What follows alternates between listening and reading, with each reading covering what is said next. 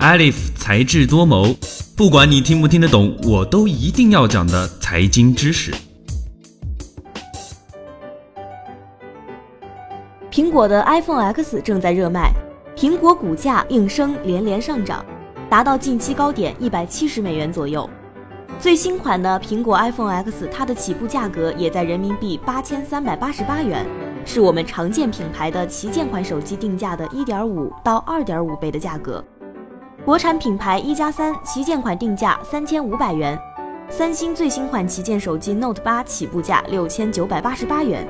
而 iPhone X 则是创下了约八千四百元的新高，前所未有的高价苹果手机，你会买吗？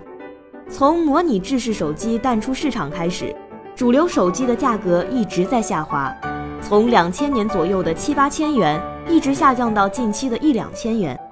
然而最近两年，手机的价格又再次回升，iPhone X 又一次将我们带回了本世纪初手机应该昂贵的年代。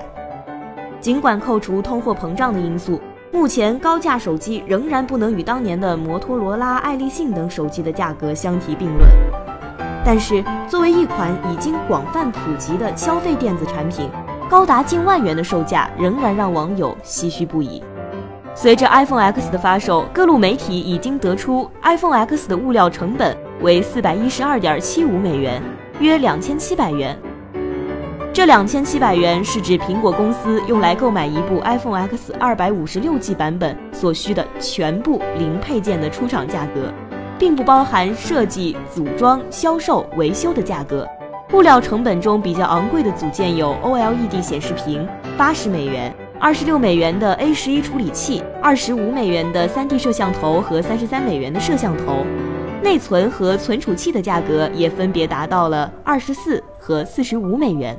至于苹果公司设计、组装、销售和维修每一部 iPhone X 的成本，我们不得而知。恐怕此时此刻，苹果公司自己也很难厘清具体数额。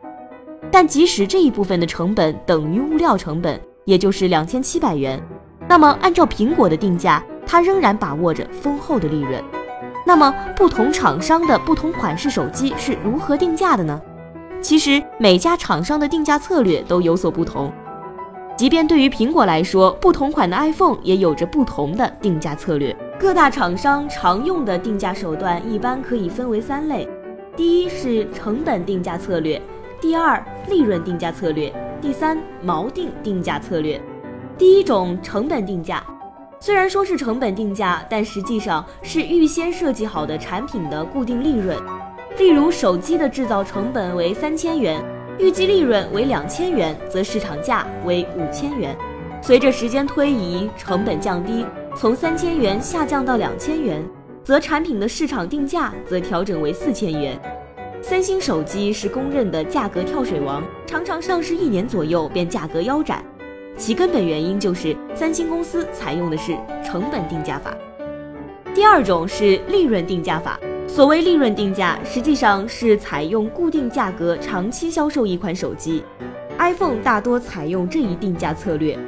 每一款手机上市初期，生产线尚未磨合，经常容易造成制造材料的无谓损耗，因此分摊到每一部手机上的价格其实远高于我们看到的物料成本。随着生产工艺成熟，每一部手机的实际成本是不断下降的，因此。厂商的获利会存在一个先少后多的过程。第三种是锚定策略，一般的中小厂商会根据其他主导厂商的定价调整自己的价格。小米在发展初期常常以同一配置更低价格来作为销售卖点，主要就是使用锚定策略。说了这么多，定价策略既简单也不简单。它的基本思路就是考虑成本、竞争对手和市场接受度，最后综合制定一个对厂商最有利的价格。而具体执行时，生产和销售成本不断变化，消费者偏好日新月异，市场竞争更是千变万化。与其说市场定价是一种管理策略，不如说它是一种商业艺术。今天的节目到这儿就结束了。本期节目的文字稿我们会在智果学院的官方微博中同步更新，喜欢就请给我们点赞吧。我们下期再见，拜拜。